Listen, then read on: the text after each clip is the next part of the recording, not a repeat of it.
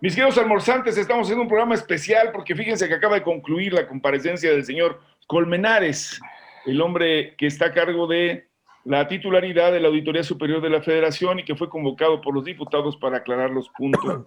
Y decidimos hacer un programa breve para, para informarles a ustedes de lo que acaba de ocurrir. Y Oscar nos tiene la primicia, bueno, nos tiene para los almorzantes, por supuesto. Los que nos van a escuchar igual dicen, ya, ya lo había oído, pero aquí lo va a escuchar directamente de quienes están cerca, de los diputados. Adelante.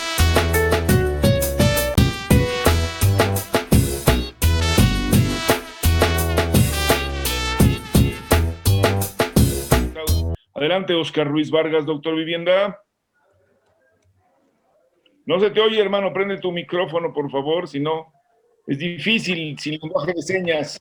¿Cómo están? Qué gusto saludarles, mi buen Ule, mi buen Sigui. Carlos no está con nosotros en este momento, pero bueno, para informar a todos los almorzantes que una vez ya concluida, eh, pues eh, la sesión de, convocada por el Congreso de, la Unión para que Colmenares, el titular de la Autoridad Superior de la Federación, manifestase lo que su derecho conviniese, toda vez de que se le requirió informara de manera precisa y clara sobre eh, los resultados de la auditoría al aeropuerto eh, internacional de eh, México, eh, Felipe Ángeles, este aeropuerto, que por cierto, fíjate algo interesante, uno dice, sí, Jorge Garralda se dio una vuelta al aeropuerto, hizo una cápsula muy interesante en, el sentido de toda la tecnología que está implicando la construcción de este nuevo proyecto y obviamente este, el ahorro también sustantivo en cuestión de recursos que se tiene. Eh, ya lo platicaremos en otro programa un poquito más técnico en el aspecto de la ingeniería civil, ¿verdad? Para este contexto. Pero lo platicamos también, mi buen Ulises, mi buen Sigui, en qué, eh, qué implicaciones tiene esta auditoría. Bueno, es algo que, eh, como es una cuestión muy técnica, no todos tenemos claridad, conocimientos, acercamiento con este, con este proceso pero pues es una, una, cuestión un tanto compleja, este, yo diría. Y bueno, eh, la Autoridad Superior de la, de la Federación trabaja mediante un proceso de planeación, un programa anual de auditoría, y bueno, eh, inicia una planeación solicitando información a algunos entes, algunos entes públicos, y derivado de esa información que le hacen llegar a la Autoridad Superior de la, de la Federación, determina si es conducente o conveniente pues eh, dar curso, dar curso por la vía operativa y administrativa a esta auditoría, o si con la información que le presentan los órganos que están siendo auditados es más que suficiente.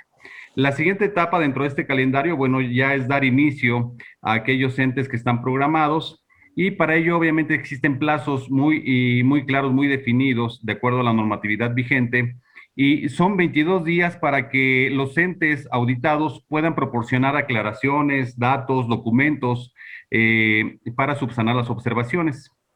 Eh, en estos procesos de auditoría, como lo sabemos, también hay 10 días hábiles para eh, notificar las acciones y recomendaciones. Si una vez, digamos, cumplidos estos 22 días, los órganos auditados no aportan más elementos que puedan justificar aquellos gastos o aquellas observaciones que el Auditorio Superior de la Federación está realizando, entonces, bueno, se tendrán 10 días más por parte de la Auditoría Superior de la Federación para notificar las acciones a realizar y recomendaciones. Es decir, que si te agarraron en falta y después de esos 22 días no recapitulaste, en los 10 días eh, posteriores la auditoría va a decir, no maestro, estás mal, vamos a tener que hacer estas acciones, vamos a tener que hacer esta intervención, etcétera.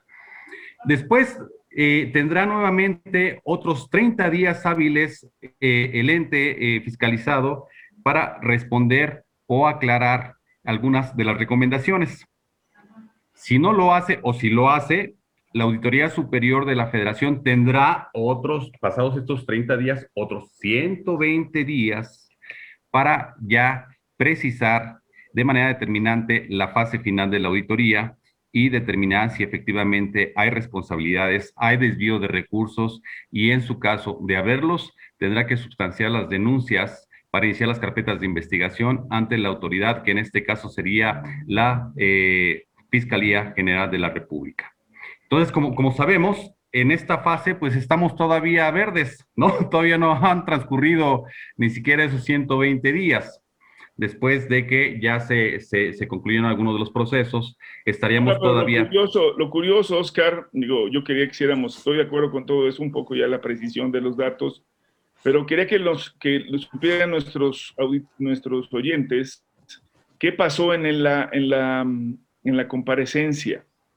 Y de acuerdo a la nota que recibimos, lo que ocurrió es que, además de dar estos datos que tú comentas, Oscar, no quiso reconocer, o por lo menos no se vio que reconociera, que se generó ningún tipo de situación anómala. En su visión, el, señor Colmenares y su equipo estaban cumpliendo con esto que tú dices en orden.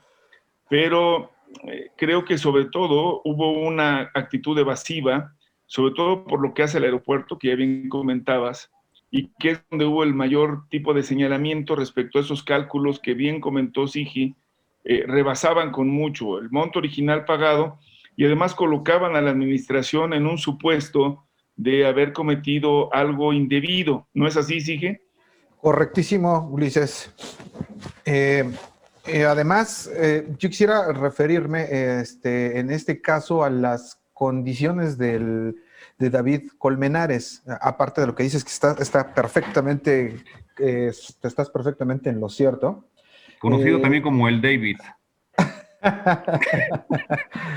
Yo creo que nadie quisiera estar en, sus zapatos ahorita, pero bueno, ¿sabes que tuvo un, pleito muy grande hace pues, el año pasado con la doctora Dora Muna Buchain?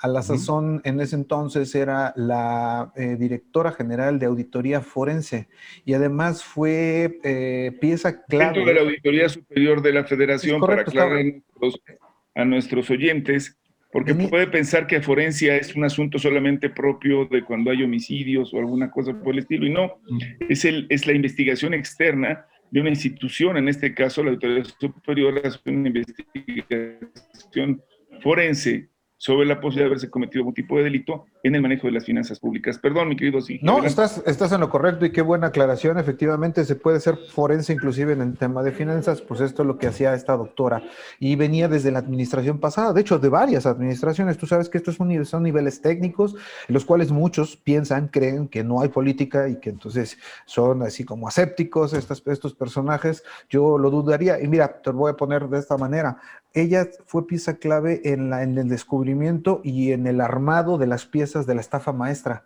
y los cargos contra Rosario Robles y Cebadúa. Aunque en un principio ambos argumentaban, Cebadúa y Rosario Robles, que no aparecían en las investigaciones, bueno, al parecer la doctora Muchaín tenía todas las, este, eh, cartas eh, sobre la mesa y lo tenía muy claro. Lo extraño, Ulises, es que termina siendo, pues, vamos a decirlo coloquialmente, chispada por David Colmenares en una, en una situación realmente sorprendente y le pide la renuncia y además al parecer hay un, hay un quiebre dentro del equipo, grilla política muy ruda dentro de la misma auditoría que probablemente venga del anterior eh, eh, auditor o inclusive del anterior eh, régimen, del anterior sexenio inclusive, y porque esta mujer, Dora, la doctora Muchaín, hace una denuncia pública y lo ventila en los medios y exhibe a David Colmenares de una manera realmente, este, ¿cómo decirlo?, pues eh, agresiva, pues inclusive, ¿no? O sea, diciéndole que pues fue acosada laboralmente, que no entiende, pero nunca se atrevió a decir, me corrió porque no quería que estuviera en tal, o quería que estuviera en tal cosa, ninguna de las dos cosas dijo, ¿no? Un poco parecido a lo de Carpinteiro, ¿te acuerdas? En este, en la, fue un, Pero además, además, como tú lo comentas, Sigi, eh, sin que derivara, para decirlo en sus palabras, en un acuerdo político de mantenerse o de irse. O sea, no se atrevió el otro a decirle, te vas porque no formas parte ya de este equipo político o no corresponden tus planteamientos y tu origen político para mantener aquí. Son como esos que le llaman valores entendidos, que no siempre son tan entendidos. Pero regresando al punto, y creo que es muy importante porque esta, esta señora, esta doctora apareció en el canal 14, como tú bien comentabas, dando difusión a lo que ocurrió con la estafa maestra.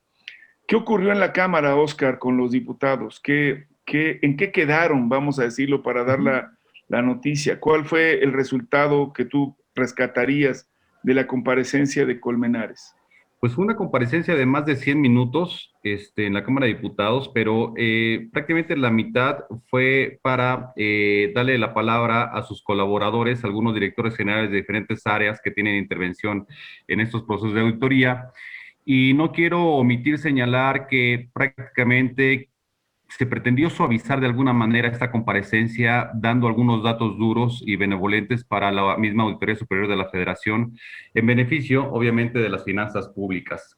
Es por ello que señalaron algunos asuntos como agronitrogenados, este, la cuestión de desvío de recursos por parte de la Policía Federal, de Pemex, del mismo Odebrecht en, otras, en otros momentos, en la administración pasada. Y bueno, en ese sentido, ya cuando tocó el turno a Colmenares, básicamente señaló pues eh, con lo que me quedo básicamente es que señaló que quien haya actuado con intereses personales en, su, en el proceso de fiscalización y que dé resultado eh, alguna situación de interés político o alguna situación que esté fuera de la norma, tendrá que asumir su responsabilidad, ¿no? Obviamente eso se tendrá que hacer después de un ejercicio de análisis de investigación para ver si efectivamente hubo algún tipo de información, de filtración, alguna intención en este, en este contexto. Sabemos que eh, la información que maneja la Auditoría Superior de la Federación es información pública. Mucha de ella está integrada en su página incluso.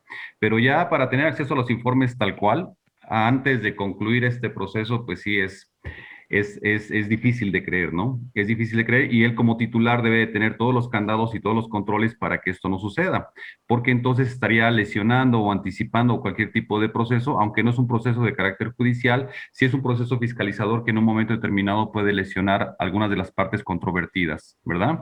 Y esto va a Puede derivar, como bien lo explicabas, Oscar, en una investigación, o sea, se le llama dar vista a la fiscalía para que determine porque es su atribución como el agente del Ministerio Público Federal, de determinar si existe o no delito que se deba perseguir.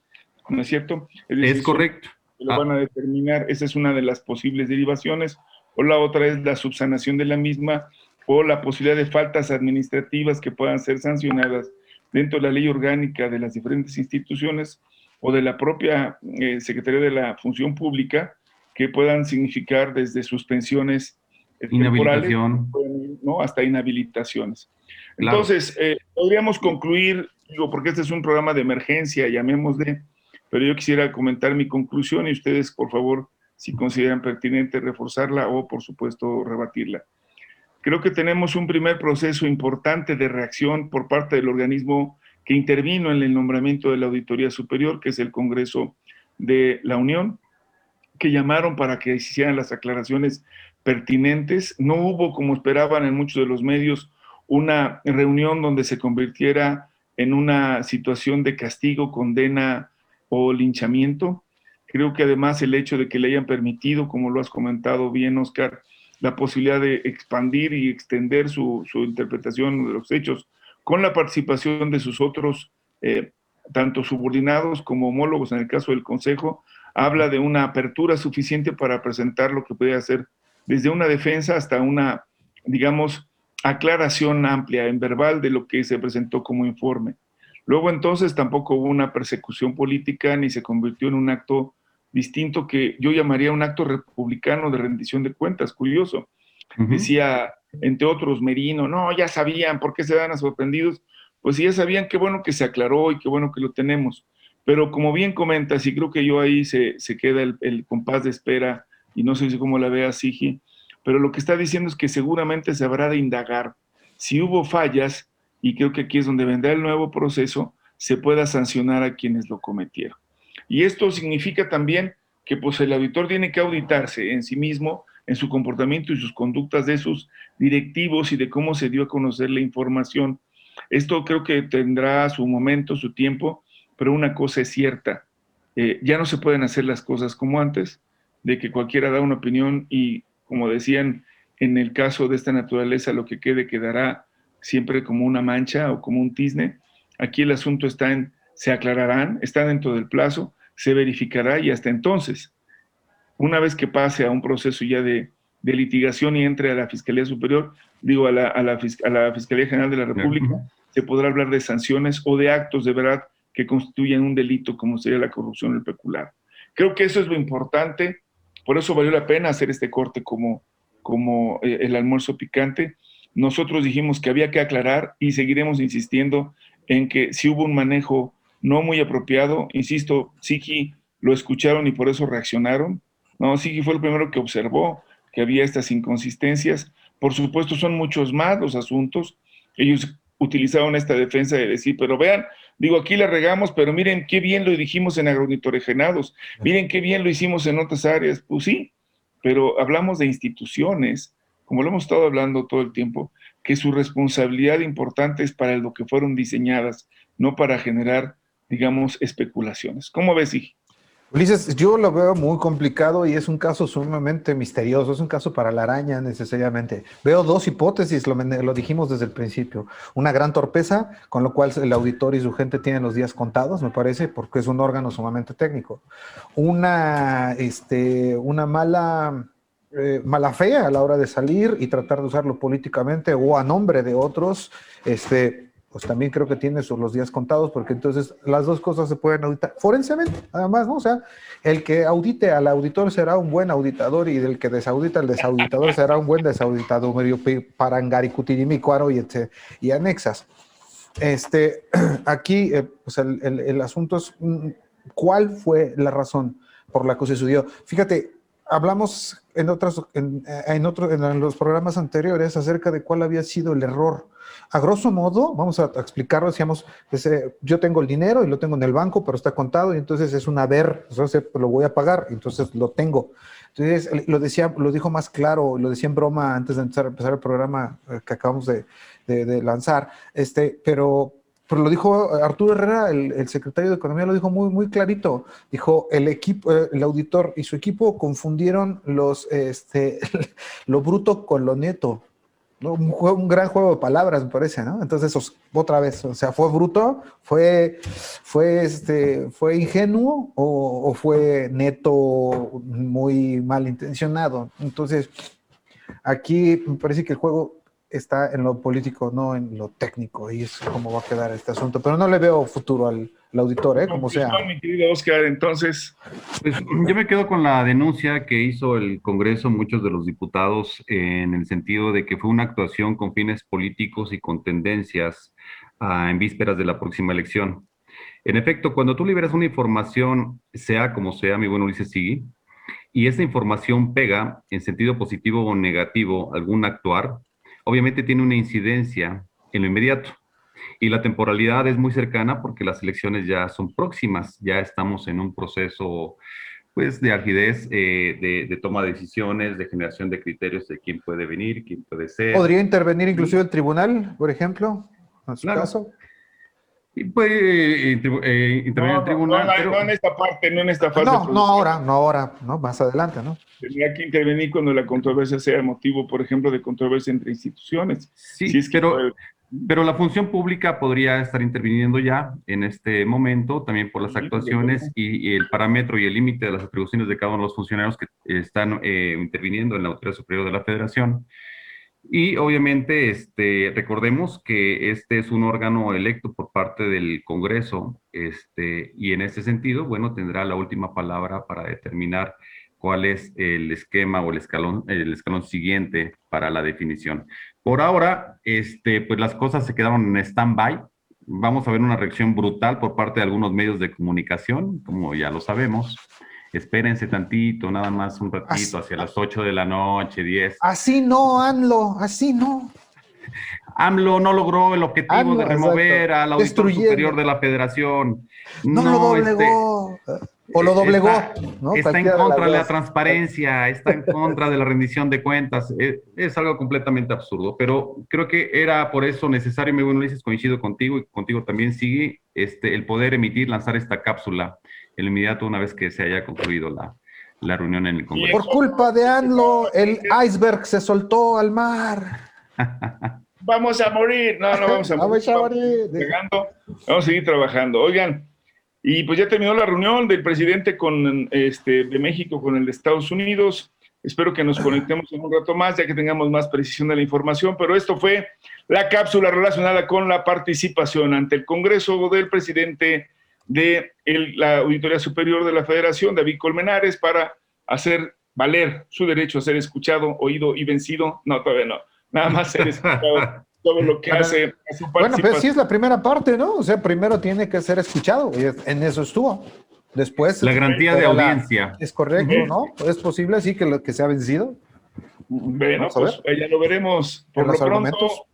síguenos escuchando, seguimos al pendiente. Esto fue el almuerzo, almuerzo picante picante. De inmediato, de, de, de coyuntura. informa, informa. El hermoso picante informa.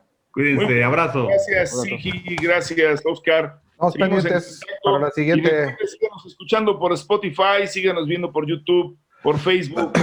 Síganos, síganos, estaremos platicando con usted. Hay temas interesantes.